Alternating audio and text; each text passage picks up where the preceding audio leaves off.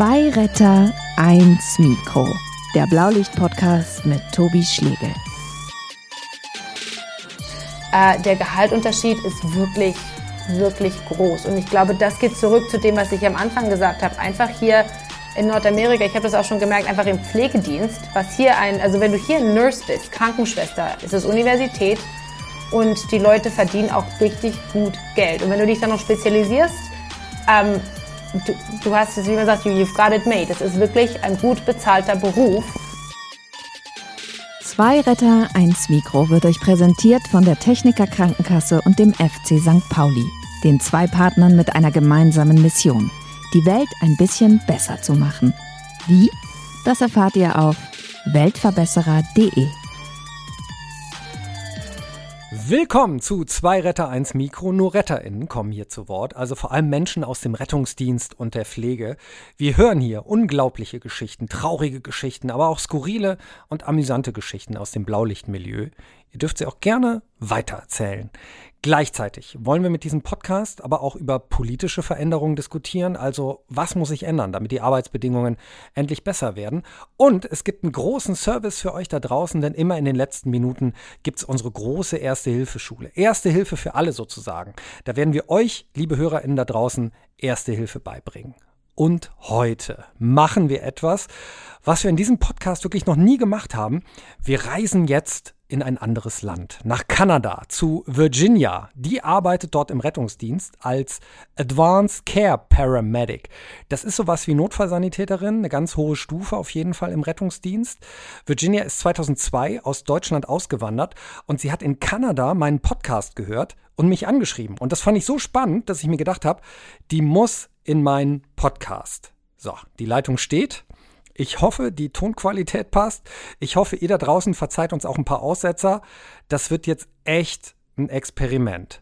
Hallo Virginia, hallo nach Kanada. Hallo, zurück nach Deutschland. Ich freue mich hier zu sein. Ähm, es ist wirklich ein bisschen aufregend für mich, muss ich sagen.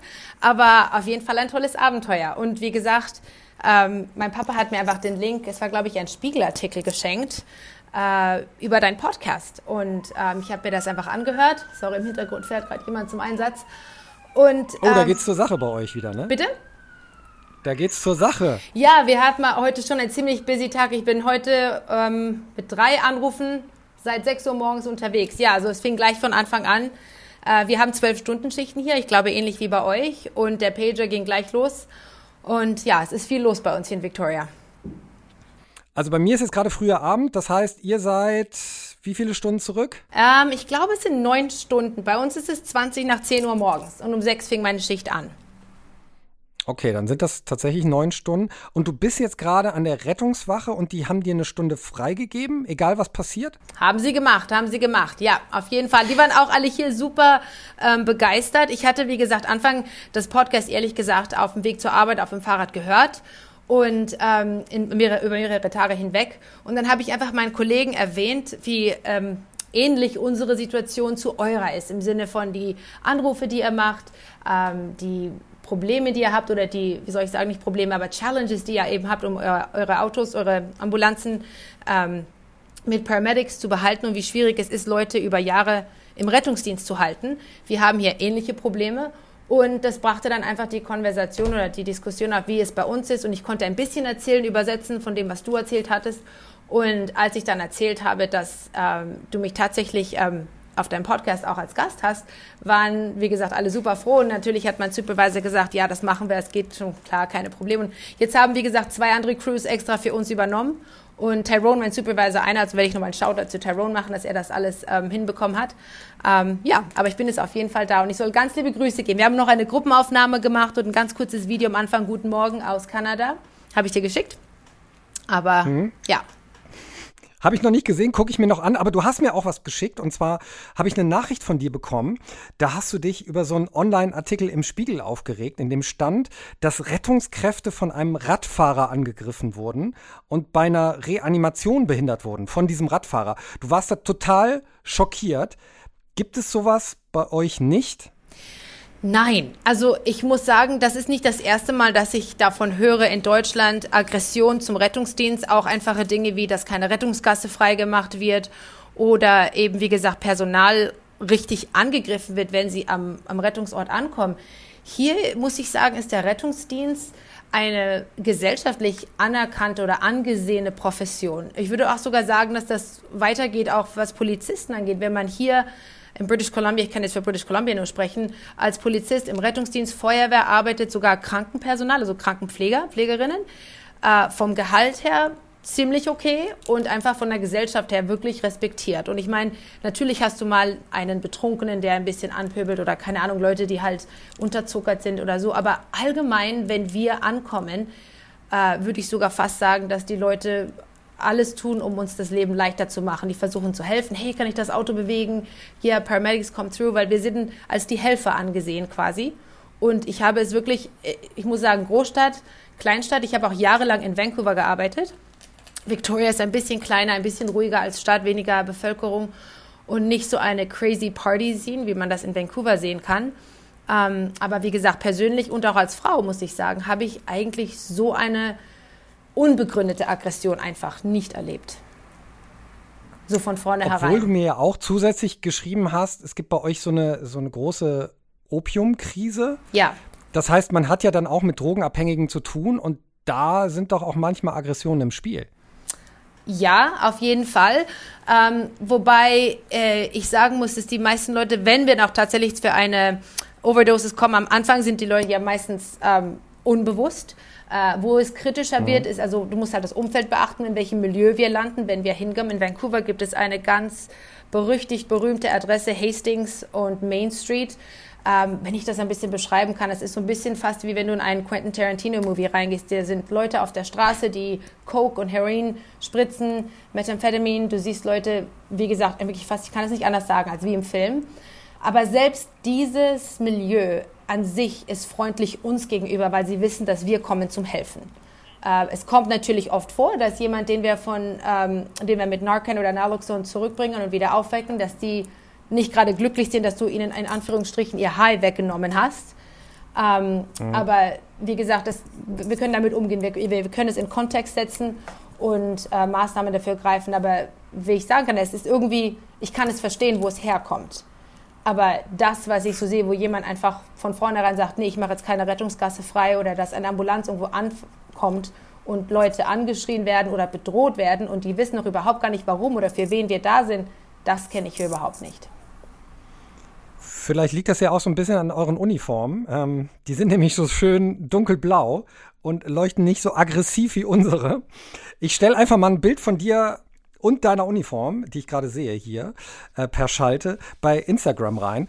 Ich glaube ja auch tatsächlich ein bisschen, dass bei uns zu viel über solche Pöbelfälle berichtet wird und viel zu wenig über die Personalnot und die Arbeitsbedingungen.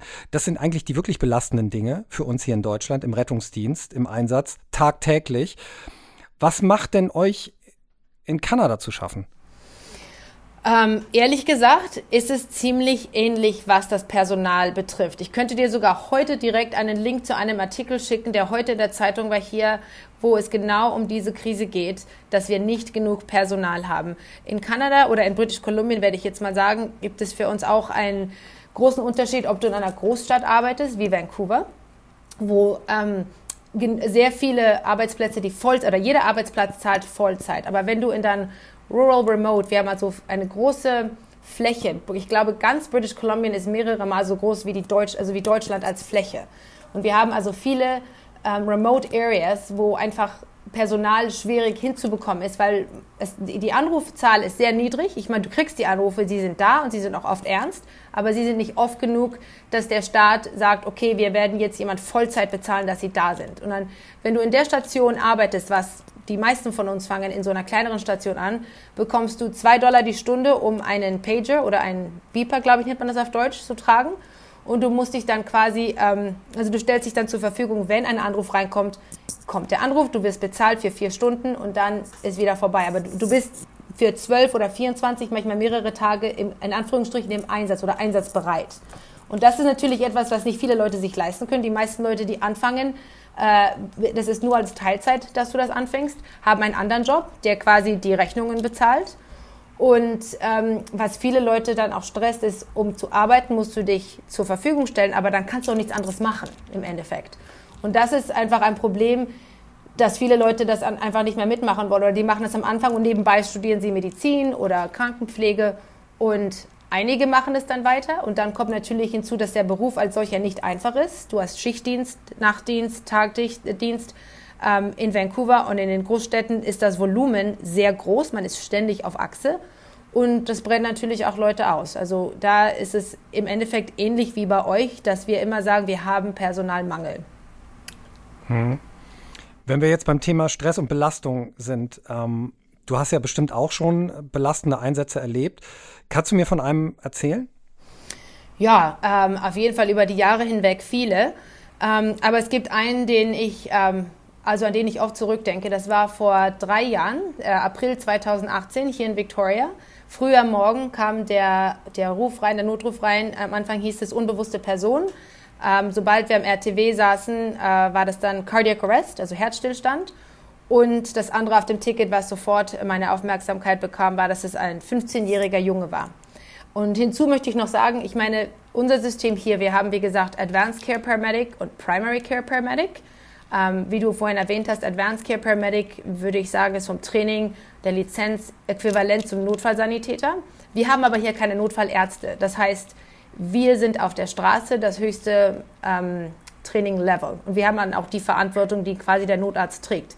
Normalerweise sind wir zu zweit. Wir nennen das paired auf einer Ambulanz. Also es gibt eine Advanced Care Paramedic. Ambulanz, da sind zwei Advanced Care Paramedics drauf. Dann hat man einen Teampartner, der die gleiche Lizenz hat und das gleiche Training-Level, äh, mit dem du also Sachen besprechen kannst und den Anruf zusammen angehst. Und dann hast du die Primary Care Paramedic Crew, die quasi der Sanitäter, dem Sanitäter entspricht. Und bei Anrufen wie dieser Anruf, wo es halt um etwas ähm, sehr ähm, Ernstes geht, werden beide Ambulanzen losgeschickt. Wir sind also quasi wie ein Notfallarzt. An dem Tag war ich mit einem Primary Care Paramedic Fahrer, weil ähm, wegen Personalmangel hatte ich keinen Partner. Also ich war quasi auf mich alleine gestellt. Wir fahren hin. Ähm, der Anruf kam in Oak Bay rein. Das ist eine etwas wohlhabendere Gegend in Victoria. Großes Haus, alles sehr gepflegt aussehen. Und mein erster Eindruck war, Feuerwehr ist schon da, die Primary Care Crew war kurz vor uns angekommen.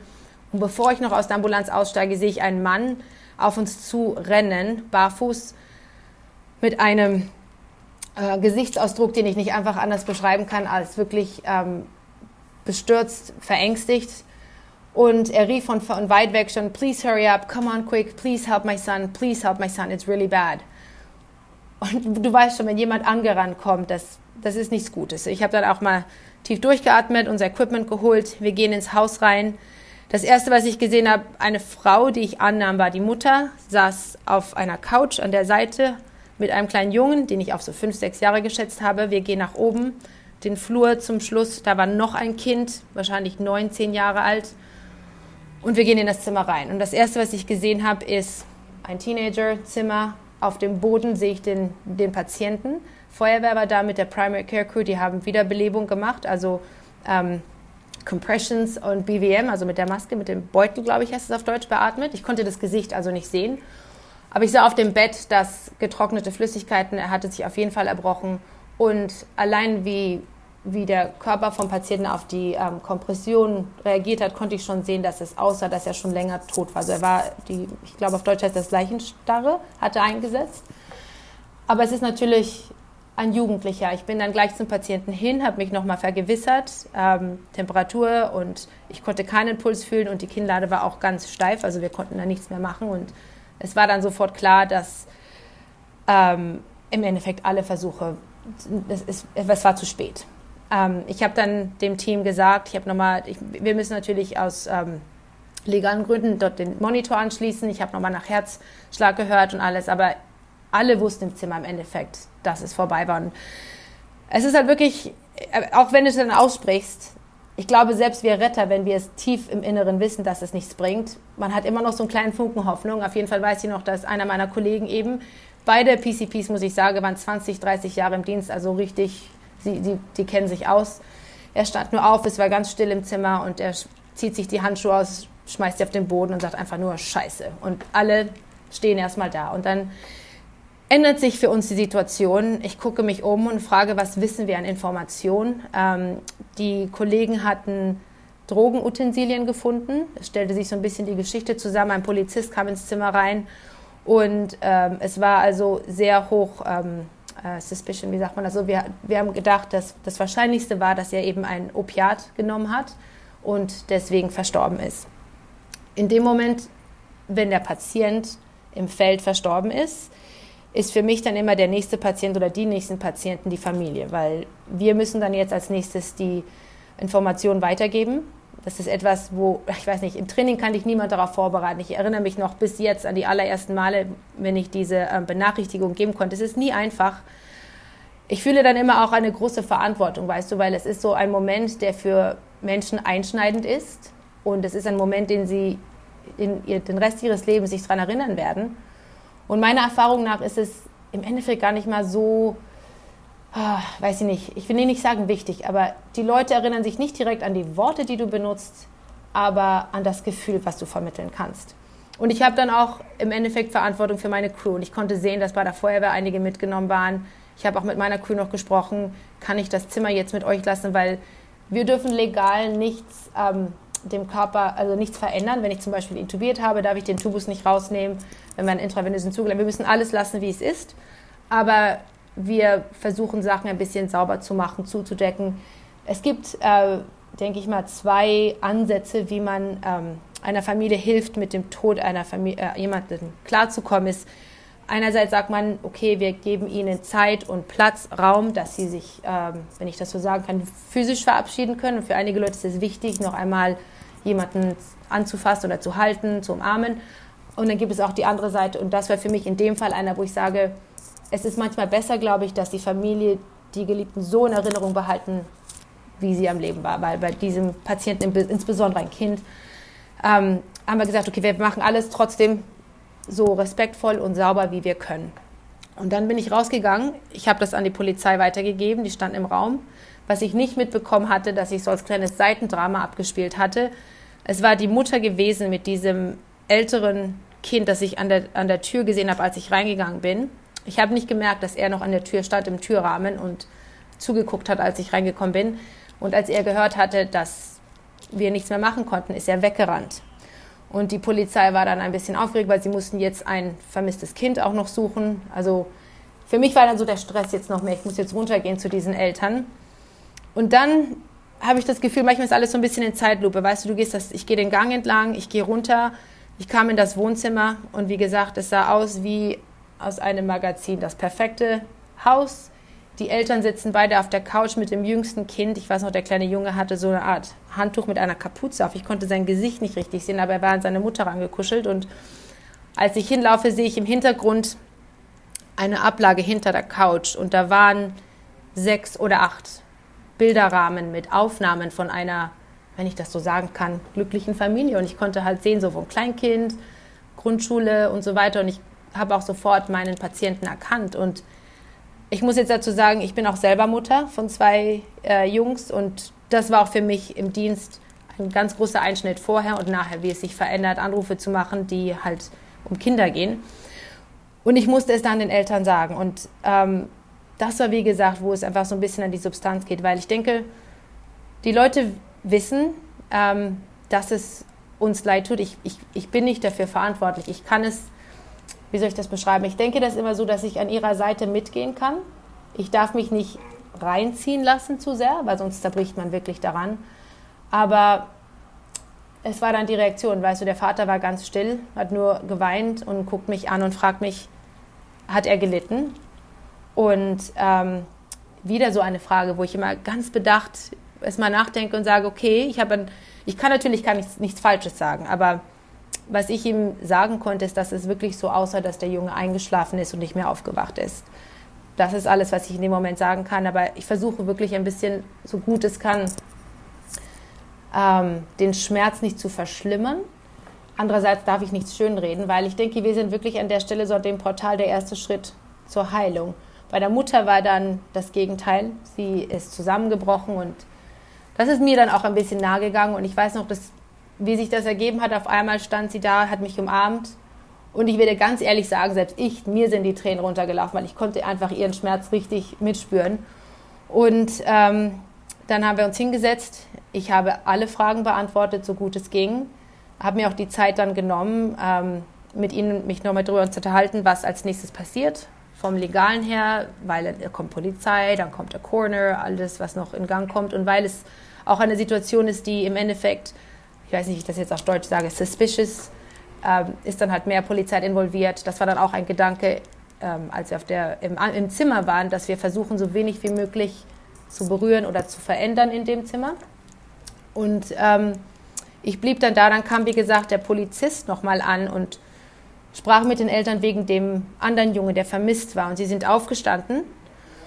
Und ich stand dann so ein bisschen da und da ist der kleine Junge noch auf der Couch vor mir und auf einmal stand, der, stand er auf und rennt weg. Ich konnte sehen, dass er in so, ich nehme mal an, Keller runtergerannt ist. Aber in dem Moment war kein Mensch da, weil die Polizisten draußen waren und ich stehe noch da, habe über mein ähm, Radio mit Dispatch kommuniziert. Und ich dachte nur so, was mache ich jetzt? Soll ich jetzt, ist es noch ein Kind, das weggerannt ist? Und äh, spontan bin ich einfach hinterhergelaufen, vorsichtig, weil ich möchte auch nicht jetzt in Privatsphäre reingehen.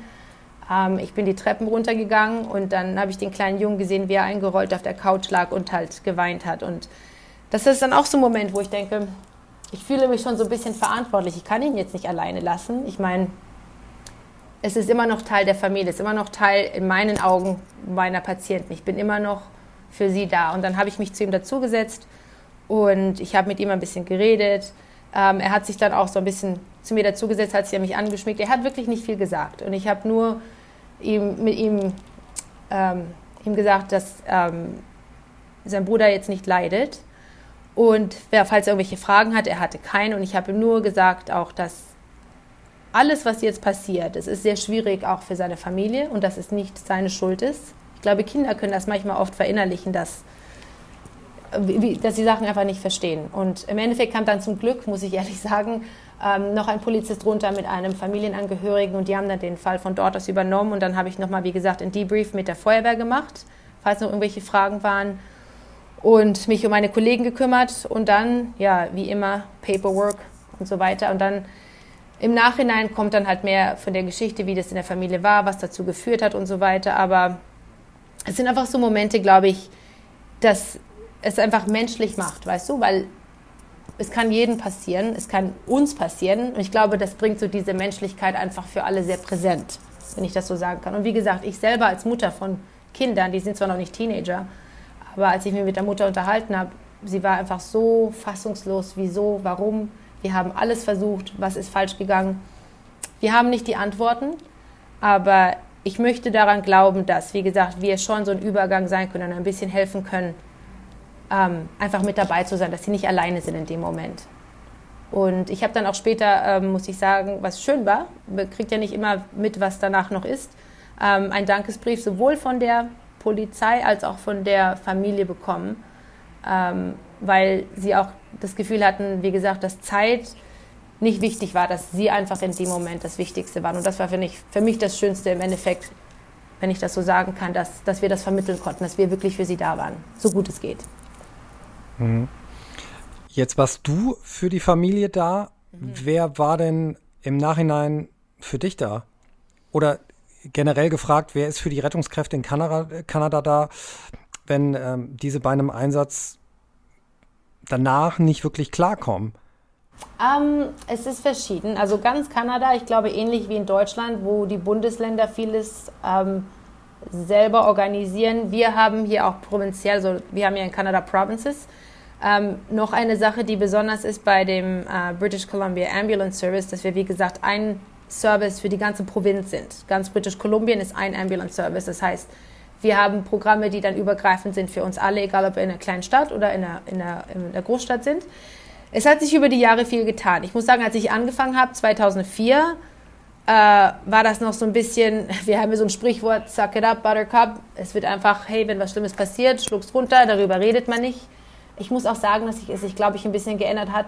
Wir haben mittlerweile, würde ich sogar fast sagen, die Hälfte des neuen Personal sind auch, ist auch weiblich. Das hat die Kultur auf jeden Fall geändert, würde ich sagen. Als ich anfing, war das noch sehr äh, eine Männerdomäne und auch so ein bisschen, gerade hier in Nordamerika ist Paramedicine ein bisschen militärisch, noch von der Tradition her. Und da war, wie gesagt, immer, wenn du Probleme hast, dann bist du einfach nicht hart genug für den Dienst über die Jahre hinweg hat sich halt mehr und mehr gezeigt. Und ich weiß auch noch einschneidend für mich eine, Erfahrung. Ein Kollege von mir in Vancouver noch, äh, weiß ich noch, der sich das Leben genommen hat. Und das war richtig, das war richtig krass, weil ich habe ihn noch am Tag davor gesehen im Krankenhaus. Wir winken uns noch zu, so hey, wie geht's dir, gut zu sehen. Und am nächsten Tag kam so äh, die Schocknachricht, dass er kam nicht zur Arbeit und sein Partner ist zu ihm nach Hause und hat ihn dann gefunden. Und Fälle wie diese einfach, ähm, die wirklich einfach an die, an, die, an die Vorfront gebracht haben, dass es uns nicht gut geht. Und auch im Endeffekt, dass Leute dann sich krank schreiben lassen, mehr und mehr und einfach nicht die Arbeit machen können. Und ich glaube, da kam auch so ein bisschen ein Druck äh, von, von allgemeinen Medien, auch Polizei, Militär. Und auf einmal kam dieses Buzzword PTSD, Post-Traumatic Stress Disorder. Und das bekam, wurde dann so ein Ding, ähm, dass es mehr publik wurde, auch wie gesagt auf das Militär gespielt. Und dann hatten wir ein, ein, eine Veränderung, dass eine Person, eine gute Freundin von mir, Lindsay, sie hat ein Programm übernommen, das von der Gewerkschaft, also nicht vom Arbeitgeber kam. Und das ist das Peer Stress Debriefing Team.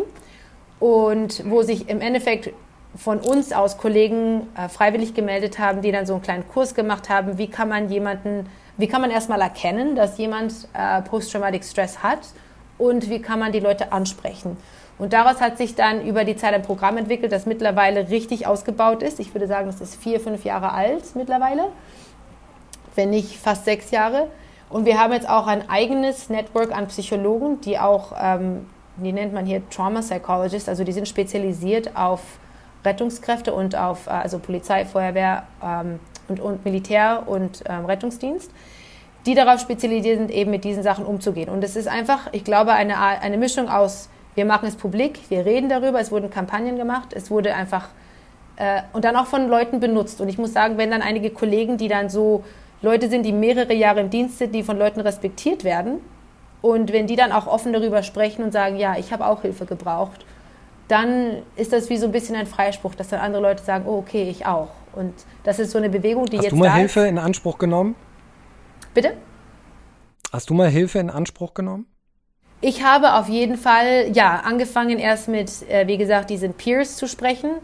Und ähm, auch jetzt ganz persönlich, mein Mann ist auch im Rettungsdienst. Und äh, ich habe auch in ihm gesehen, dass er wirklich auch mit, mit, ähm, mit Anrufen gelitten hat. Und dann haben wir auch als Partner zusammen, ähm, also Counseling dann gemacht. Und ich habe dann meinen eigenen Counselor bekommen. Äh, er hat dann auch jemanden für sich gesehen. Und äh, ja, also wir haben den Service auf jeden Fall in mhm. Anspruch genommen. Und es war, wie gesagt, auch keine einfache ähm, Konversation. Und es hat für meinen Mann auf jeden Fall Jahre gedauert, bis er es auch zugegeben hat, dass das was nicht stimmt und dass er Hilfe braucht. Und das ist einfach, glaube ich, äh, so ein bisschen, hier sagt man so ein bisschen das, ähm, wie übersetze ich das jetzt? The little known secret, also im First Responder Milieu, wir sind die Retter, wir sind die Helfer, aber so viele von uns leiden unter Depressionen, verschiedenen Suchten, äh, die äh, Divorce, wie sagt man das, Scheidungsrate ähm, und einfach Suizid. Es ist unglaublich hoch, die Dunkelziffer. Und wie gesagt, nicht nur bei uns, auch gerade bei der Polizei, bei der Feuerwehr. Und äh, so langsam ändert sich das Bild und einfach die, die Awareness, dass die Leute darüber mhm. sprechen. Reicht dir denn die Geschwindigkeit, wenn du sagst, das passiert langsam? Nein. Und eine andere Sache, die ich dazu auch sagen werde, ist, ich finde es schwierig. Oft sind Leute einfach so drin im Problem, dass sie nie von sich aus Hilfe beantragen würden. Und ich glaube, das ist das mhm. Schwierigste, weißt du, dass du siehst Kollegen, wie gesagt, bei mir war das einfach auch persönlich, auch mit meinem Mann. Ich konnte sehen, wie er gelitten hat. Ich konnte sehen, dass es ihm nicht gut ging aber er hätte es nie zugegeben und ich hatte dann auch quasi keine Art, ihm diese Hilfe zukommen zu lassen, weil mit jedem, mit dem ich gesprochen habe, ich bin selber, wie gesagt, ein CIS Peer Debriefer, ich bin selber jemand, der trainiert ist in dem Bereich, überall heißt es, die Person muss nach der Hilfe fragen, sonst hat es keinen Sinn. Und ich meine, ich verstehe den Gedankengang auch im Endeffekt. Es kann keinem geholfen werden, der die Hilfe von sich aus nicht im Endeffekt äh, möchte. Aber ich denke, wie gesagt, es muss noch mehr dafür getan werden, dass es routinemäßig, dass man einfach so dieses Stigma wegnehmen kann, wie von wegen, oh, ich muss jetzt nach Hilfe fragen, sondern dass man routinemäßig einfach es normalisiert, dass jeder mal, so wie wir, keine Ahnung, ich denke mal, Leute gehen zum Zahnarzt alle sechs Monate, um einfach ein Checkup zu machen. Warum können wir es nicht normalisieren, dass wir auch alle sechs Monate einfach mal ein Gespräch haben mit jemandem, der in dem Feld trainiert ist?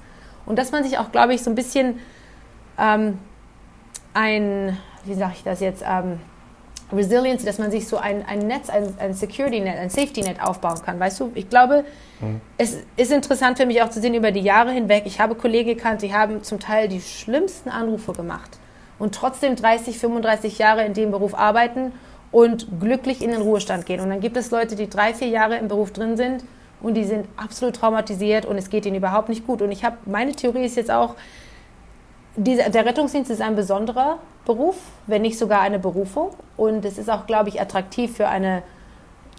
Man muss so ein bisschen crazy sein, glaube ich, um in diesen Beruf reinzukommen. Und für viele Leute habe ich auch das Gefühl, ist, dass du ziehst so dein eigenes Superman-Kostüm an und du kannst anderer Leute Probleme ähm, lösen und ähm, du musst da nicht in deine eigene, also musst nicht selber in den Spiegel gucken. Und das ist fast, würde ich sagen, eine Sucht in, in itself. Also wir sagen immer hier, Leute, um, ähm, you get addicted to the job. Man kann, es gibt immer Arbeit. Wenn du möchtest, könntest du wirklich jeden Tag sechs, sieben Tage hintereinander arbeiten.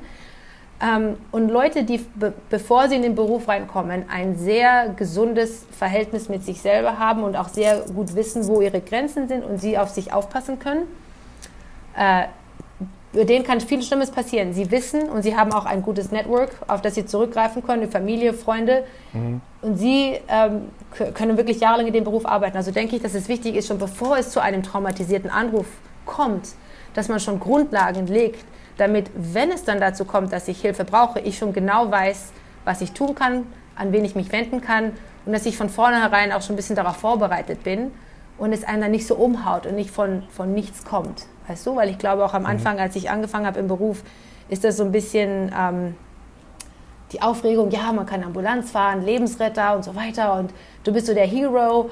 Aber keiner spricht davon, dass die meisten Fälle wirklich ziemlich Routine sind. Ich glaube, ich, du hast es in einem Podcast erwähnt, es sind so diese 10% Fälle, aber die meisten Leute kommen in den Beruf rein und denken, jeden Tag werden wir quasi ein Leben retten. Dem ist nicht so und das ist auch, wie gesagt, der Alltag. Dass es irgendwann ähm, seine Spuren zeigt. Und wenn man nicht darauf vorbereitet ist, das sind dann die Zeiten, wo es halt, ähm, wenn ich so sagen kann, halt gefährlich wird, dass es einen überrascht. Und das sollte wirklich nicht so sein. Ja, und da sind wir so weit auseinander und das verbindet uns aber Deutschland und Kanada im Rettungsdienst. Ich kämpfe ja auch dafür, dass, dass solche Gesprächsangebote öfters mal passieren und automatische passieren, weißt du, dass man nicht selber immer nach vorne gehen muss und sagen muss, ich brauche Hilfe, sondern dass Hilfe sich auch viel einfacher anbietet. Auf jeden Fall. Ich glaube, das ist wichtig, dass das passiert. Und dass natürlich auch viele nach vorne treten und sagen, ich nehme die Hilfe in Anspruch. Dass man Vorbilder hat. Dass man plötzlich sieht, das ist was ganz Normales und das ist nichts Außergewöhnliches, sondern das gehört einfach dazu. Also bei uns, äh, jeder Fußballer hier hat einen Psychologen an der Seite. Jeder im Rettungsdienst muss das erstmal hart einfordern. Ganz schwierig. Das ähm, passt nicht zusammen. Ich finde das lustig, dass du Fußball erwähnst. Ich habe mich hier mit Kollegen unterhalten und wir haben das hier in Kanada mit Eishockeyspielern verglichen, die hier die Mega-Profis ja. sind und genau wie du sagst, äh, Masseure und Therapeuten und alles haben und im Endeffekt ähm, wir die genauso hart arbeiten. Ich kann das ist jetzt der Vergleich hinkt natürlich, aber wie du sagst, Profis, die alles haben und es ist Sport. Und ich möchte nicht, wie gesagt, dem wegnehmen, was sie machen, ist unglaublich. Aber es sind so die stillen Helden, wie wir das so hier nennen, die jeden Tag zur Arbeit kommen. Und da würde ich wirklich sogar sagen, Pflegepersonal, Krankenhaus, Polizei, Feuerwehr, es sind so viele Leute. Dann merkt man auch wirklich so, glaube ich, diese gemeinsame Menschlichkeit. Wir sind alle in diesem hier zusammen drin. Und dazu kommt natürlich eine Krise wie Covid, die wirklich, glaube ich, jetzt nochmal das Licht drauf scheint, dass es schon vorne hereingekriselt hat. Und jetzt kommt noch sowas dazu und dann ist das natürlich super explosiv und ähm, wird noch, äh, wie soll ich das sagen, more obvious. Also es wird noch einfacher zu sehen, dass es einfach schon immer da war. Ja, so ein bisschen wie im Brennglas. Lass uns mal kurz über was Positives reden an dieser Stelle. Was ist denn für dich ein Einsatz, an den du immer zurückdenken kannst und der dich motiviert, diesen Job weiterzumachen, egal wie die Arbeitsbedingungen aussehen. Okay. Ähm, ein Einsatz, den, äh, der wirklich schön war im Endeffekt auch. Ähm, der Anruf kam rein. Ähm, ich war mit meinem Kollegen Ryan nachts unterwegs. Ich glaube, es war so um 8 Uhr abends. Und äh, wir werden angesprochen von der Leitstelle, also Dispatch bei uns, dass wir zu einem Unconscious Collapse St. Michael's School, das ist eine Privatschule hier und es war wirklich bei uns um die Ecke. Wir waren also drei Blöcke davon entfernt. waren auch die ersten, die ankamen. Es war eine Schule, wie gesagt, eine Privatschule. Und wir wurden reingeleitet und was so ein bisschen surreal war, wir kommen rein. Es war eine Art Bühne. Wir wussten nicht genau, wo wir reinlaufen, aber das war eine Theaterprobe für ähm, The Wizard of Oz. Ich weiß nicht, ob ihr das kennt. In, in Deutschland ist ein Klassiker hier. Auf jeden Fall laufen mhm. da Leute verkleidet, ein Tin Man, ein Löwe. Ich dachte so, okay, wo kommen wir jetzt gerade hier rein? Und ähm, die Hauptdarstellerin Dorothy, kann man sich so ein bisschen vorstellen wie Alice im Wunderland mit ihren Zöpfen. Sie stand da und weint. Und ich dachte zuerst, sie wäre unsere Patientin. Aber als wir weitergeleitet wurden, hieß es, nein, you come over here, ähm, war da ein kleines Zimmer. Und das Erste, was ich sehe, ist ein junger Mann, auch so geschätzte 14, 15 Jahre alt, liegt auf dem Rücken, hatte ein weißes Hemd an. Und das Zimmer war relativ klein. Er hatte geprobt anscheinend, für sich, glaube ich, etwas gesungen oder vorgesagt. Er war allein im Zimmer, die Leute haben ein Geräusch gehört und er hatte ähm, Seizures, Krampfanfälle auf Deutsch, glaube ich. Mhm. Es war alles voll Erbrochenen. Ich hatte in meinem Leben wirklich noch nie so viel. Es war nass. Es, und außerdem, es war die andere Sache, es war klatschnass. Und ich denke, was ist denn hier passiert? Und jemand sagt, oh ja, Entschuldigung, er war ohnmächtig, wir wollten ihn aufwecken. Dann haben sie noch ein Eimer Wasser auf ihn, kaltes Wasser auf ihn drauf, mit der Hoffnung, dass er aufwachen würde. Wir kamen rein und wir sind wirklich geschlittert. Also es sah eigentlich schon, wenn es nicht ernst gewesen wäre, fast komisch, weil wir fast gar nicht laufen konnten in dem Zimmer. Und ich muss dazu sagen, dass mein Kollege, ich meine, jeder hat so seine Schwachstelle, aber Erbrochenes ist seine Schwachstelle. Und ich drehe mich nur um und ich sehe, wie er da steht, so, ich dachte, okay, Ryan, du musst jetzt kommen, wir müssen jetzt hier rausziehen. Zu zweit haben wir ihn alleine rausgezogen. Er hatte immer noch Krampfanfälle, er war im Trismus. Ähm, es ging dann alles auch ganz schnell. Unsere Backup-Crew kam auch an. Wir haben ähm, Zugang gemacht, wir haben intubiert. Ich habe dann auch zu der ähm, äh, Lehrerin oder weiß nicht, dem Personal gesagt, wir müssen auf jeden Fall die Eltern alarmieren, weil ich möchte, ich habe null Informationen für diesen jungen Mann. Wir hatten kein Trauma, sobald, soweit sie wussten, hatte, war er kein Diabetiker, es gab keine, äh, keinerlei Hintergründe. Ähm, als wir ihn stabilisiert hatten, dann sind wir rübergelaufen, dann kamen die Eltern ran, äh, rein in das Zimmer. Die Mutter war natürlich total aufgeregt, die Tochter und der Vater stand da und ich erkläre ihnen, während meine Kollegen ähm, den Jungen auf, das, auf den Stretcher drauf tun, was jetzt passiert, dass wir ihn zum Krankenhaus fahren, dass er im Moment eben sediert ist. Sie können ihn nicht ansprechen, aber es ist alles unter Kontrolle. Und ähm, meine Vermutung war dann einfach neurological. Und wie sich das äh, herausgestellt hatte, er einen, ähm, einen Aneurysmus, ein MCA, eine mhm. Malformation. Ich muss jetzt alles auf Deutsch denken, es tut mir leid. Aber er hatte eine intracranial bleed, also er hat eine Blutung im Kopf, spontan, von einem Aneurysmus. Ich drehe mich um und zeige gerade zur Mutter so, ja, er ist da, Sie können auch gleich rüberlaufen. Es ist mir immer wichtig, dass wenn Familie da ist, bevor wir das Haus verlassen, dass auf jeden Fall noch, es ist immer Zeit für eine kleine Umarmung oder einen Kuss und ein Auf Wiedersehen sagen. Und ich höre hinter mir ein, ein Geräusch, ich drehe mich um. Der Vater war ohnmächtig geworden und ich dachte so, ach Gott, jetzt haben wir noch einen Patient und ich sage noch zu Ryan, okay, warte einen Moment. Ähm, ich komme zum Vater rüber und er entschuldigt sich, er liegt blass am Boden. Es war einfach alles für ihn zu viel gewesen. Ähm, also haben wir dann noch eine Ambulanz nachbestellt, haben äh, den Vater mit, dem, ähm, mit einem ähm, Freiwilligen von der Schule gelassen. Er war stabil. Und hier kommt dann die Sache, wir kommen im Krankenhaus an und natürlich wurde er gleich zu einem äh, CT-Scan gesendet. Und ich stand mit der Ärztin da, äh, eine Notfallärztin, ganz tolle Ärztin, Dr. Kelly, die kenne ich für sehr viele Jahre. Und ich habe zugehört, wie sie am Telefon mit dem Neurologist, also mit dem Spezialisten über das CT gesprochen hat. Und der Neurologe im Endeffekt sagte ihr, uh, he is palliative, there's nothing that can be done. Also er war, die Blutung ist so schlimm, wir können nichts mehr tun, wir müssen jetzt einfach nur, ähm, wie sagt man das, we have to just make him comfortable. Also wir müssen jetzt nur dafür sorgen, dass er nicht leidet, keine Schmerzen hat. Und ich dachte auch noch so, boah, das kann ja gar nicht sein, das ging alles so schnell. Und die Ärztin war ganz ruhig und sagte, na ja, aber guck mal, er ist, er ist 15, können wir denn versuchen, vielleicht noch ein Drainage reinzubekommen? Gibt es noch diese Möglichkeit? Sie und sie hat wirklich ganz besonnen erklärt, warum sie glaubt, dass wir vielleicht noch das und jenes versuchen. Ich glaube, am Ende war der Neurologe so, okay, you know what, wenn du das willst, lass uns das ausprobieren. Wir schauen mal. Das war das Letzte, was ich wusste. Wir haben dann unseren Dienst weitergemacht und ein paar Tage später dann habe ich dann von meinem Kollegen auf der Arbeit gehört, der die Familie zufällig kannte, dass der Junge äh, auf der ICU war, äh, noch nicht aufgewacht war, aber dass alle Werte, alles im Moment äh, sich gut anhört. Der war auf jeden Fall noch am Leben.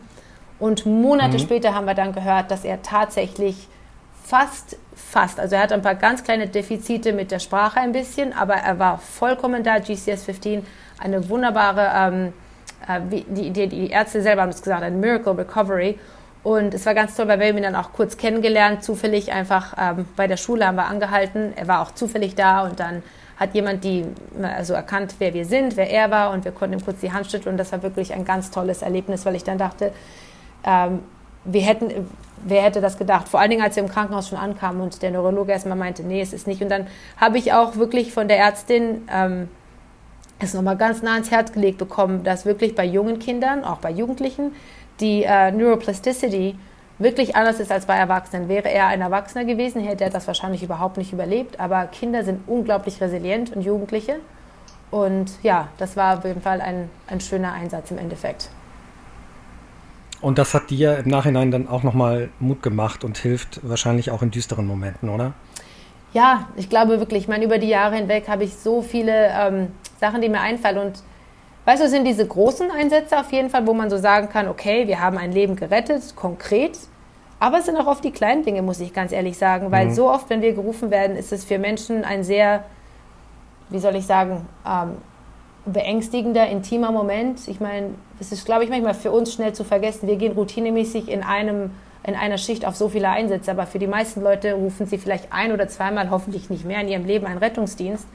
Und diese kleinen Dinge einfach für jemanden da zu sein, manchmal die Hand zu halten oder zu sagen, hey, du bist nicht alleine, wir werden uns um dich kümmern, du kannst ein bisschen eine Last abgeben, wir übernehmen das. Ähm, und wie gesagt, auch das ganze Umfeld dazu. Ich glaube, das ist das, was mich im Rettungsdienst so fasziniert, ist, dass ähm, im Krankenhaus im Endeffekt sieht man den Patienten, wie er ist. Aber im Umfeld, wenn wir draußen sind, da kannst du wirklich das ganze Bild zusammenstellen. Und man kann in so vielen Kleinigkeiten Unterschiede machen. Und ich glaube, über die Jahre hinweg ist es das auch, was mich immer wieder motiviert. Das ist, es gibt nie einen schlechten Tag, wenn du jemanden zum Lächeln bringen kannst oder einfach nur ein Dankeschön das muss nicht immer ein Leben gerettet sein, das sind aber kleine Dinge. Und ich denke immer so, ich behandle meine Patienten so, wie ich hoffe, dass meine Familie oder meine Freunde behandelt werden würden, sollten sie es je brauchen. Und auch das wieder eine Gemeinsamkeit, Virginia, Kanada und Deutschland. Wir fühlen da ähnlich. Ich würde gegen Ende jetzt noch mal ganz kurz auf den Unterschied zu sprechen kommen. Du hast es eben schon mal kurz erwähnt. Wir haben das einfach mal übersprungen und ich spule noch mal zurück. Du hast gesagt, ihr habt da in Kanada nicht wirklich Notärzte. Ne? Also bei euch darf sozusagen der gut ausgebildete Paramedic, der du ja bist, viel, viel mehr. Was dürft ihr alles und wie klappt das ohne Notarzt?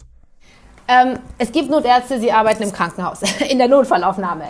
Und ähm, aber wie gesagt, ja, die Kultur ist anders. Ich glaube, in Europa allgemein gibt es ja noch diese Hausarzt- oder Hausarztbesuche. Das ist hier äh, überhaupt nicht so. Ich glaube einfach auch wegen den großen Distanzen. Im Endeffekt, wir haben unsere Paramedic-Lizenz. Also ich habe meine eigene Advanced Care Paramedic-Lizenz, ähm, über die ich ähm, bestimmte Protokolle, bei uns heißt das Treatment Guidelines, ähm, früher, als ich angefangen habe, waren es dann noch ziemlich lineare Protokolle. Also wenn A, dann machst du B, wenn C, dann D. Es war ziemlich mhm. einseitig, weil natürlich so gedacht wurde, wir wollen halt nicht, dass irgendwelche Fehler gemacht werden. Und über die Jahre hinweg ist das Vertrauen, glaube ich, auf beiden Seiten gewachsen. Und es war natürlich auch mit besserem Training an, an sich, dass die Ärzte gesagt haben, okay, wir geben euch jetzt Treatment Guidelines. Du kannst jetzt entscheiden, du siehst ja den Fall besser und du sagst dann, okay, zum Beispiel, ich werde jetzt einfach mal sagen, Schmerzmedikamente oder eben, ähm, äh, wie sagt man das, äh, für, für Seizures, für Krampfanfälle und so weiter.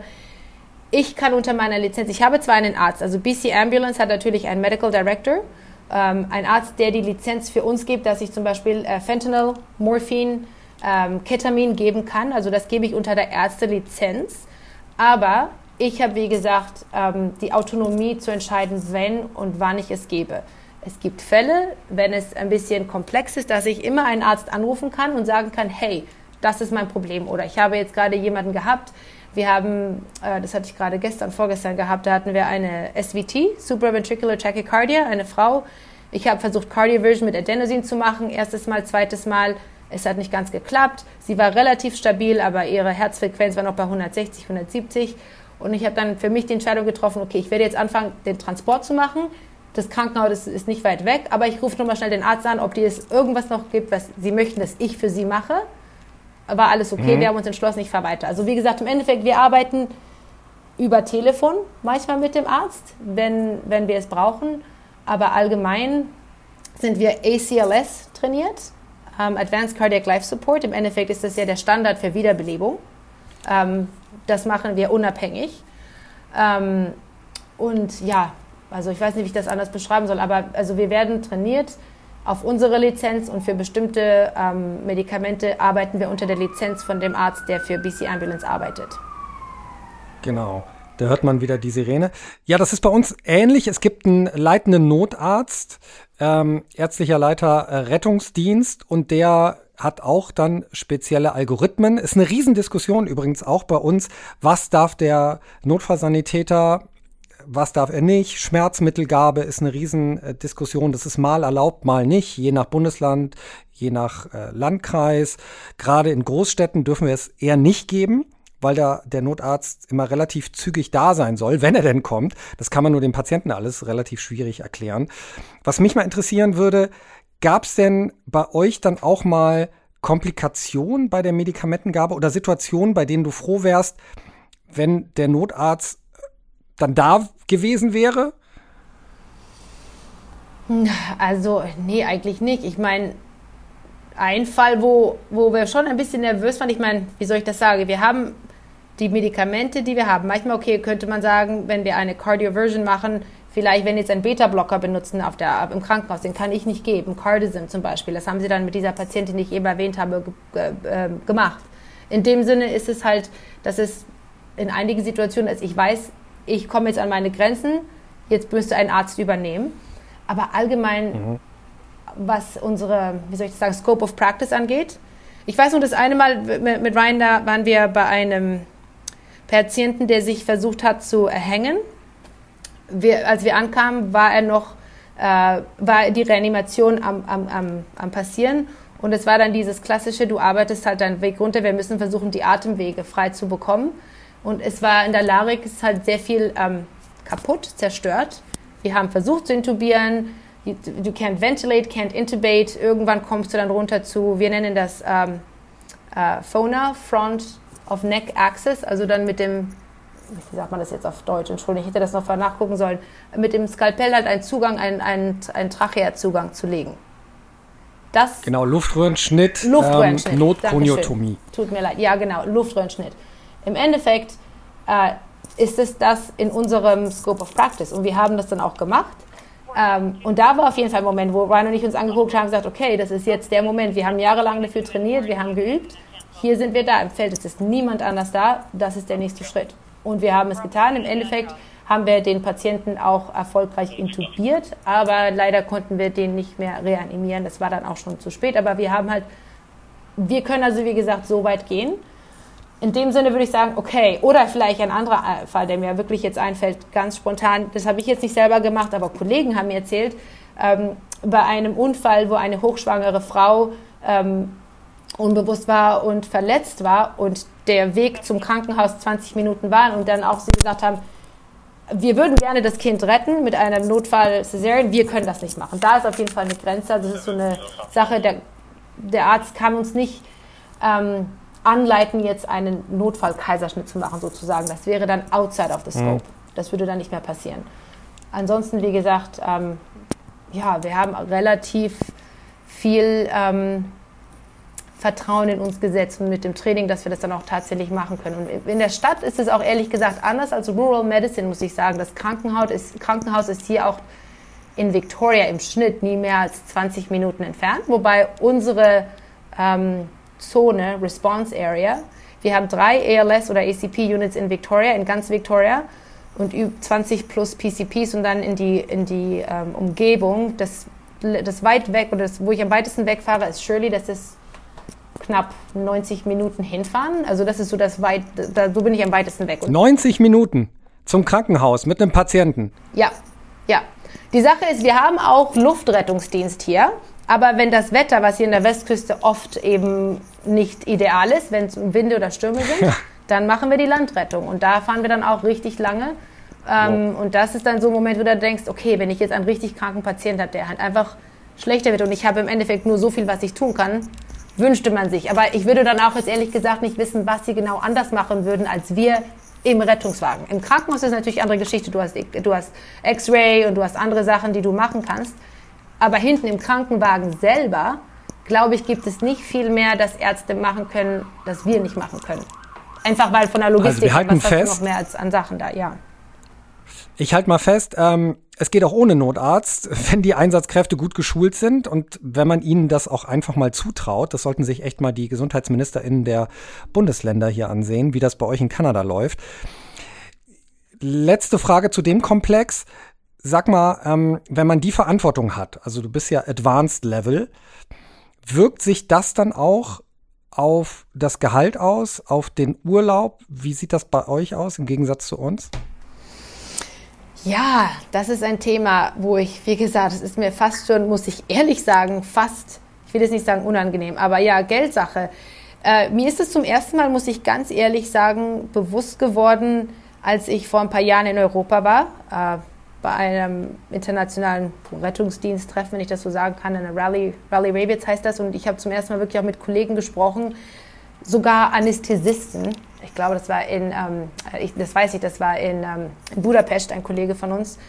Äh, der Gehaltunterschied ist wirklich, wirklich groß. Und ich glaube, das geht zurück zu dem, was ich am Anfang gesagt habe. Einfach hier in Nordamerika, ich habe das auch schon gemerkt, einfach im Pflegedienst, was hier ein, also wenn du hier ein Nurse bist, Krankenschwester, ist es Universität und die Leute verdienen auch richtig gut Geld. Und wenn du dich dann noch spezialisierst, ähm, du, du hast es, wie man sagt, you've got it made. Es ist wirklich ein gut bezahlter Beruf äh, und auch angesehen. Nenn mal, nenn mal eine Zahl.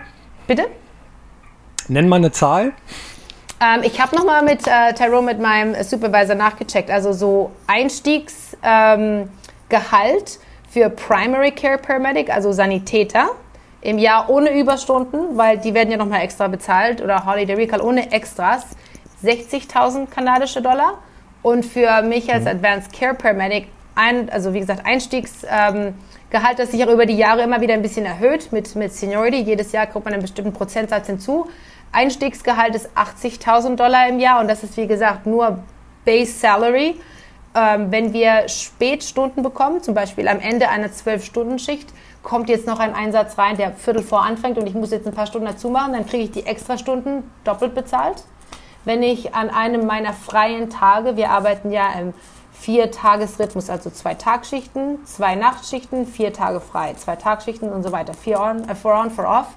Wenn ich an meinen freien Tagen reinkomme, dann ist es 1,5, also anderthalb.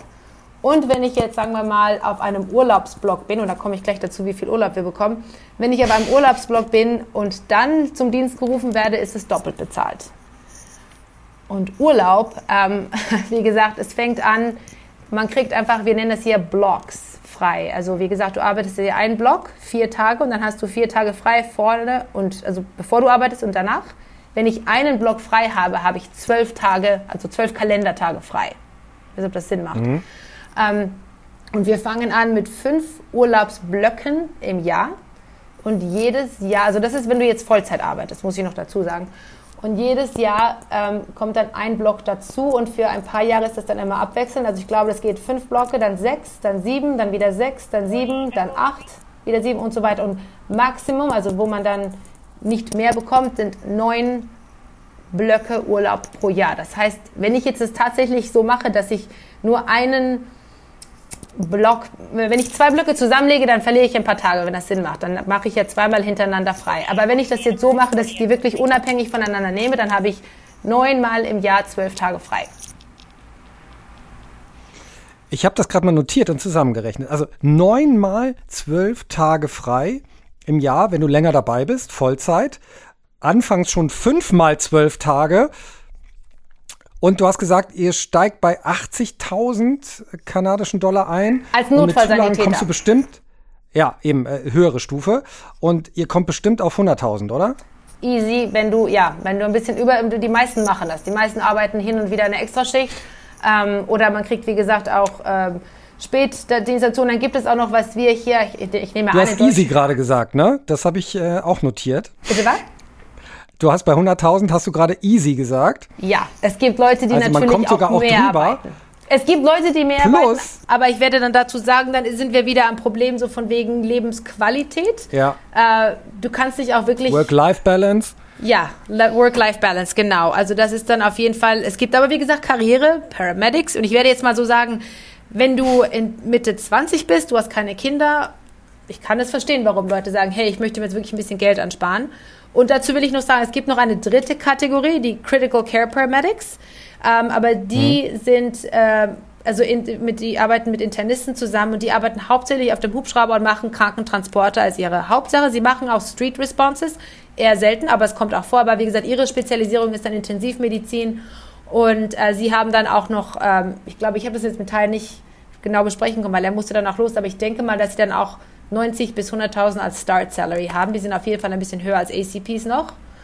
Und ähm, ja, ich muss dazu sagen, in Kanada ist auch die Leben, also der, wie sagt man das auf Deutsch, Cost of Living ist ein bisschen mhm. teurer im Vergleich zu Deutschland, das muss ich schon sagen, aber ich glaube trotzdem, dass wir auf jeden Fall einiges mehr verdienen als viele meiner Kollegen in Europa. Und wie gesagt, ich sage selber Europa, weil ich auch andere kennengelernt habe, in der Tschechischen Republik ähm, und so weiter, in Budapest. Und da waren auch noch Kollegen aus äh, anderen Ländern da. Und es ist auf jeden Fall ein Unterschied. Und es ist ein, ich muss ehrlich sagen, mir war das geradezu peinlich, am Tisch zu sitzen mit einem Anästhesisten, der in Budapest arbeitet und wirklich weniger als ein Drittel macht, als ich verdiene. Das fand ich schon krass.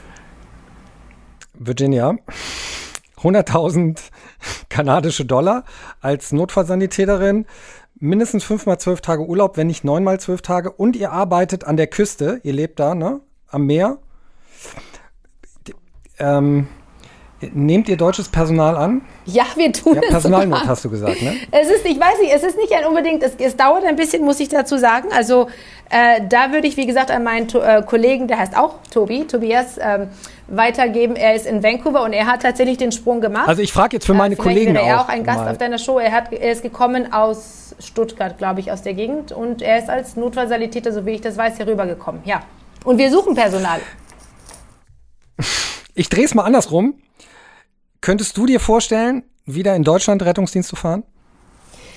Oh, das ist eine lustige Frage, weil ich meine, meine Familie ist in Deutschland und ähm, ja, ich habe oft schon überlegt, würden wir den Sprung machen zurück nach Deutschland. Ich muss ganz ehrlich sagen, erst seitdem ich deinen Podcast gehört habe, habe ich so ein bisschen erst mitbekommen, dass es den Notfallsanitäter gibt, weil als ich, wie gesagt, aus Deutschland weggezogen bin, ich habe damals meine Rettungssanitäterausbildung gemacht und es gab Assistenten und die Möglichkeit, rüberzukommen, war halt eher schwierig. Alleine schon, muss ich ganz ehrlich sagen, vom Gehalt. Da habe ich gedacht, na ja, als Assistent. Und, und dann habe ich auch eben mit, mit ähm, ein paar Freunden gesprochen, die auch gesagt haben, äh, wie sagt man das, ähm, die Job Satisfaction, ich weiß nicht, wie ich das jetzt auf Deutsch übersetze, meinte, es ist überhaupt Die Zufriedenheit im Job. Ja, er sagt, es ist kein Vergleich. In Deutschland, wie gesagt, sagt er, kommen die Notärzte und machen all das, was du frei machen kannst. Warum würdest du überhaupt hierher kommen wollen? Ähm, und dann, jetzt wo ich so ein bisschen recherchiert habe, nachdem ich das gehört habe, ich könnte es mir vorstellen, es wäre schon ganz spannend. Ich denke mal, meine ganze Familie jetzt mit Kindern, mein Mann wäre sogar daran interessiert, er sagt, ja, würde gerne nach Germany kommen, sich das dort angucken. Er ist gebürtiger Kanadier. Ähm, ich würde das wahrscheinlich so vielleicht als einen Jahresaustausch machen oder für sechs Monate anfangen, einfach mal sehen. Ich weiß nicht, ob es die Möglichkeit gäbe.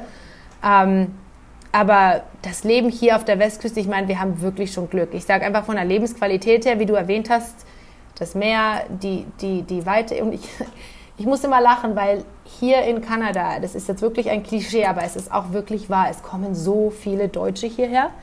Äh, so nebenbei eine kurze Sache, die ich einfach lustig fand. Ich war vor vielen Jahren in Dawson City, ab im Yukon, zu Besuch. Auch Kollegen da. Ich bin natürlich gleich bei denen mitgefahren in der Yukon, in dem Yukon Ambulance Dienst. Und wir kommen ins Krankenhaus rein und das war damals, das war 2006 möchte ich sagen, relativ neu renoviert, ein riesiges Krankenhaus in, in ähm, Whitehorse im Yukon, also in der Hauptstadt von Yukon. Und sage und schreibe, ich komme rein und hier in Kanada, wie man ja weiß, ist die offizielle Sprache Englisch und Französisch. Also alles ist dual, also zweisprachig. Am Krankenhaus standen alle Schilder auf Englisch, auf Deutsch und dann Französisch. Und ich dachte, das ist ein Scherz. Und ich frage die Kollegen und die, sagen, und die haben nur gelacht und gesagt, oh God, you Germans, you always come to Canada. We are flooded with Germans. Und ich habe dann gedacht, wie lustig, die, alle Leute suchen die kanadische Weite. Und die Theorie, die tatsächlich ein paar Leute ähm, über Bier mit uns an, an einem Pub besprochen haben, alle Leute bringen es zurück auf Karl May. Tatsächlich dass er so eine Art Liebe entfacht hat für den Norden, die Wildnis, Kanada, Nordamerika und wirklich einfach, weil die Generation der Leute, die hierher kommt, oft, das ist so klassisch, dass du einen deutschen Wohnwagen siehst mit dem großen Deutschland D und die fahren in die Wildnis. Aber sie haben gesagt, genug Patienten, genug Leute, die hinkommen, dass sie sogar im Krankenhaus Sachen auf Deutsch hinstellen. Und das fand ich einfach genial. Und es flog damals auch noch jeden Tag pro Woche eine 747 direkt von Frankfurt nach Whitehorse. Virginia, ich verstehe das total, wenn du nicht nach Deutschland kommst. Ähm, vor allen Dingen, wenn ich dir mal die Zahlen verrate, wie viele Urlaubstage ähm, man hier hat und wie das Gehalt hier aussieht. Das willst du jetzt an dieser Stelle nicht wissen. Du musst gleich wieder arbeiten, deshalb lass uns schnell zu meiner Herzensrubrik kommen, der ersten Hilfeschule. Also jeder soll ja hier am Ende noch was mitnehmen aus dem Podcast. Jeder soll hier was lernen. Los geht's mit der ersten Hilfe für alle. Erste Hilfe für alle wird Ihnen präsentiert von der Björn Steiger Stiftung. Und heute geht es um was ganz Wichtiges und ich glaube, Virginia kann da gut mitmachen, nämlich das richtige Verhalten am Unfallort. Also was mache ich, wenn ich einen Autounfall beobachte, miterlebe oder einen Unfall zwischen Pkw und Radfahrer, Pkw und Fußgänger, Radfahrer und Fußgänger? Virginia, was muss ich dann machen? Worauf muss ich zuallererst achten? Äh, Eigenschutz, Selbstschutz, sicherstellen, dass man selber nicht zum Patienten wird, vor allen Dingen, wenn es eine Unfallstelle ja. ist.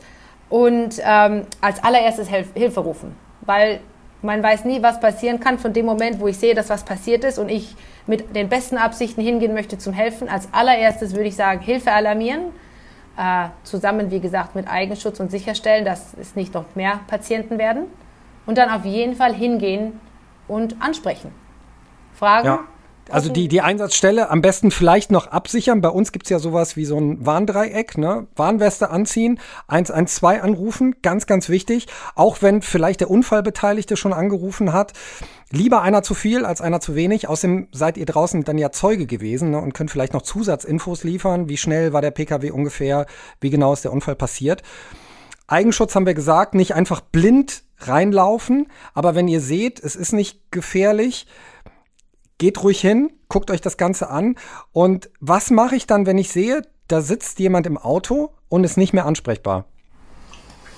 Ja, also ich will gesagt, ich weiß nicht, ob man an den Patienten rankommen kann, an die Scheibe klopfen kann, gucken kann. Ähm, wie gesagt, versuchen Kontakt aufzunehmen, sie anzusprechen. Falls es wirklich keine äh, Antwort gibt, vorsichtig versehen, ob man die Tür vielleicht aufmachen kann, irgendwie zu dem Patienten Zugang bekommt.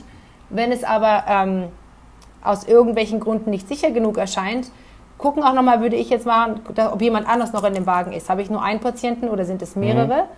Und gibt es auch vielleicht einen Grund, warum der Patient ohnmächtig ist? Sind irgendwelche Giftstoffe, Gase? Kannst du etwas riechen, das vielleicht nicht da sein sollte?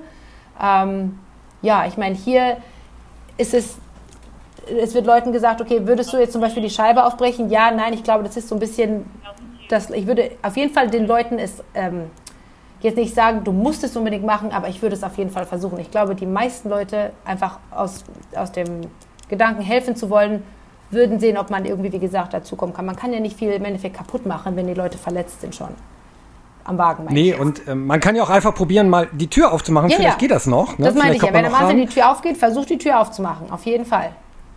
Genau, dann äh, glaube ich, ganz, ganz wichtig ist, die Atmung zu überprüfen, ne? indem ihr die Hand auf den Brustkorb legt und fühlt und seht, ob der sich eben hebt und senkt. Und wenn die Person nicht ansprechbar ist und auch nicht mehr atmet, dann müsst ihr die irgendwie rausziehen, wenn es geht, aus dem Auto. Das ist der sogenannte Rautek-Griff. Könnt ihr mal googeln.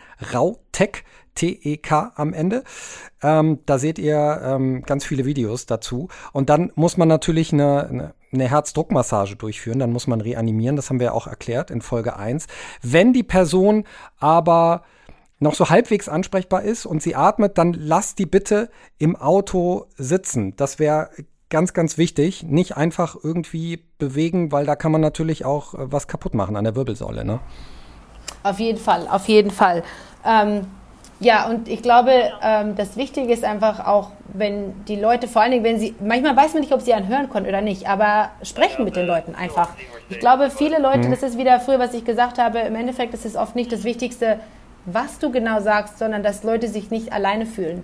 Wenn man sich selber da hineinversetzt, wie beängstigend so eine Situation sein kann, ähm, einfach nur beruhigend auf die Person einsprechen, sagen, Hilfe ist unterwegs, ich bin bei dir da, ich bleibe bei dir. Ähm, und wenn man die 112 gerufen hat, dann bleiben die ja auch bei einem und leiten einen an, was man macht. Man muss ja gar nicht auflegen, sondern die äh, geben einem Beistand, ne? Dann ist man auch selber nicht alleine, glaube ich. Und das hilft einem auch im Endeffekt, weil sie helfen können, äh, Anleitungen zu geben, was sollte man machen, was sollte man nicht machen, wie kann man ihnen helfen. Man kann dann als, als ähm, Bystander sozusagen die Augen und Ohren für die Rettungsperson auf der anderen Seite der Leitung sein und einfach weitergeben, was man sieht und dann der Leitstelle helfen, die richtigen Ressourcen zu finden. Und äh, wie gesagt, die können einem auch selber genau Anleitungen geben, wie man am besten helfen kann, damit man das nicht jetzt selber alles wissen muss. Genau, jetzt haben wir das gerade so ein bisschen im Kopf mit dem Auto durchgespielt. Wir können das ja auch mal durchspielen. Jetzt äh, liegt da ein Fußgänger und ein Radfahrer auf dem Boden. Das Rangehen ist ja ähnlich ne, in dieser Situation. Genau. Genau, das Rangehen würde ähnlich sein und auch, wie gesagt, die Leute daran zu erinnern, ähm, sich nicht zu bewegen, wenn es geht. Erstmal checken, ob es irgendeine andere Verletzung gibt. Atemwege, wie gesagt, eine der Prioritäten, sind die frei. Ähm, ich würde dann einfach auch sagen, gucken, wie, wie, wieso ist der Radfahrer, wieso ist der Unfall passiert? Was hat dazu geführt? Gibt es irgendwelche Anzeichen, wie gesagt, was, was da passiert ist, dass man vielleicht selber nicht in Gefahr ist oder dass es noch andere Leute gibt? Ähm, mhm. Ja, und dann ähnlich wie gesagt mit Helmen allgemein ist es ja auch so eine Sache, Motorradhelm oder Fahrradhelm. Es macht es ja oft auch schwierig, die Atemwege zu überprüfen oder die Leute richtig anzusprechen.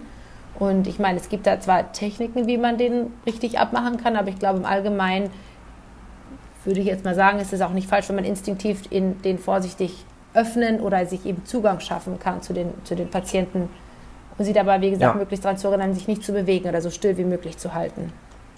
Genau, es sei denn, er atmet jetzt nicht mehr. Wir merken, äh, Brustkorb hebt und senkt sich nicht mehr. Dann bitte auch äh, Herzdruckmassage durchführen. Dann könnt ihr den auch wild umdrehen. Hauptsache, er liegt dann auf dem Rücken. Dann könnt ihr feste drücken. Da müsst ihr euch äh, Platz schaffen. Aber wirklich nur dann. Also, wenn er nur verletzt ist, aber ansprechbar, dann bitte diese Person nicht drehen und auch nicht, das sieht man oft in irgendwelchen Filmen, so Schocksituationen, nicht einfach die Beine hochhalten in dieser Situation, auch völlig verkehrt, ja. Das kann die Wirbelsäule massiv und für immer verletzen. Am besten, wie Virginia das schon angedeutet hat, ihr geht an den Kopf, ähm, stabilisiert den Kopf, äh, zieht den Helm aus und dann haltet den Kopf einfach nur fest in euren Händen. Stabilisiert diesen Kopf, ohne ihn zu bewegen, bis eben die Profis kommen, bis der Rettungsdienst da ist. Ne? Ja. ja, und auf jeden Fall finde ich, was auch immer hilft, ist, wenn man jetzt nicht unbedingt mit den Händen nur den Kopf, sondern auch die Hände so ein bisschen dran zur Schulter bringen, weil oft kann man den Kopf halten und selber aus Aufregung sich drehen oder der Patient dreht den Körper. Wenn man versucht wirklich an den Schultern noch so ein bisschen den Trap Squeeze zu machen, dann ist das so ein bisschen alles eine Unit, was dann auch, ich sage auch mal dem Patienten, ich kann ihn jetzt nicht stoppen und ich möchte auch nicht jetzt mit dem, also wie soll ich das sagen, jetzt verhindern, aber sie daran zu erinnern, wirklich den Kopf stillzuhalten, weil oft Leute Angst haben und instinktiv das Erste, was sie machen, ist den Kopf heben oder sich umdrehen, wo die Stimme herkommt. Deswegen würde ich sogar ja. sagen, ansprechen, bevor wir sie anfassen, sagen, ich bin hier, du kannst mich hören, bitte bleib still, ich komme jetzt an dich ran und genau erklären, was man macht. Weil ich glaube, für Leute ist es nichts Unangenehmeres, wenn sie auf einmal irgendwo berührt werden und sie wussten nicht, woher es kommt oder was wir machen. Also auf jeden Fall die Kommunikation da offen halten. Genau, und Kopf festhalten. Ähm, wir sagen nochmal den Grund, weil wir natürlich die Halswirbelsäule stabilisieren wollen und nicht wollen, dass da noch mehr Schäden passieren. Wichtigster Tipp auf jeden Fall nochmal meinerseits, ähm, wenn ihr sowas seht, bitte tief durchatmen, Ruhe bewahren und nicht alleine in so eine Situation gehen. Also holt euch neben der 112 Hilfe, sprecht noch andere Passanten an, wie es, wenn es die gibt.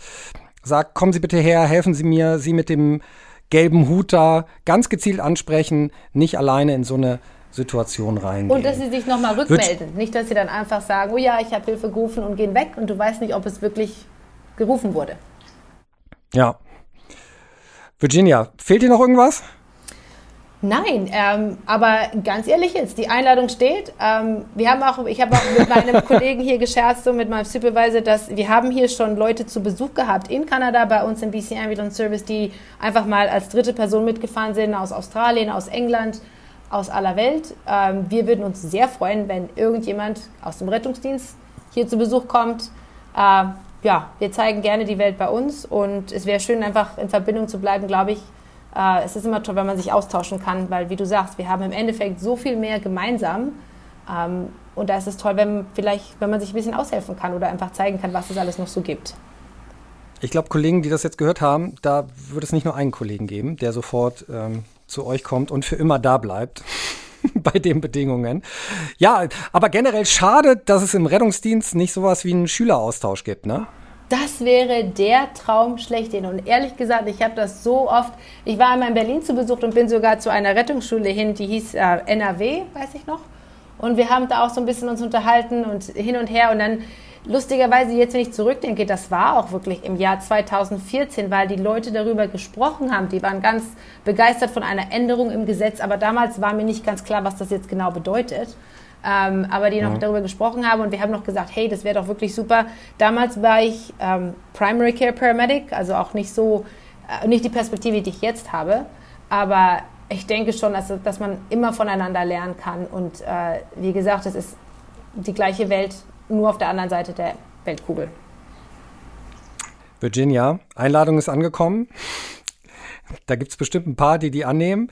Du musst jetzt wieder arbeiten, du musst dich wieder reinmelden. Ne? Ich muss, das war ich weiß. ganz ich hab, toll. Ich habe schon auf die Uhr geguckt. Das war sehr aufregend. ist alles mit dir gut. zu sprechen und dass das auch geklappt hat. Die Leitung stand. Ähm, ich hoffe, ihr verzeiht uns da draußen die Tonqualität.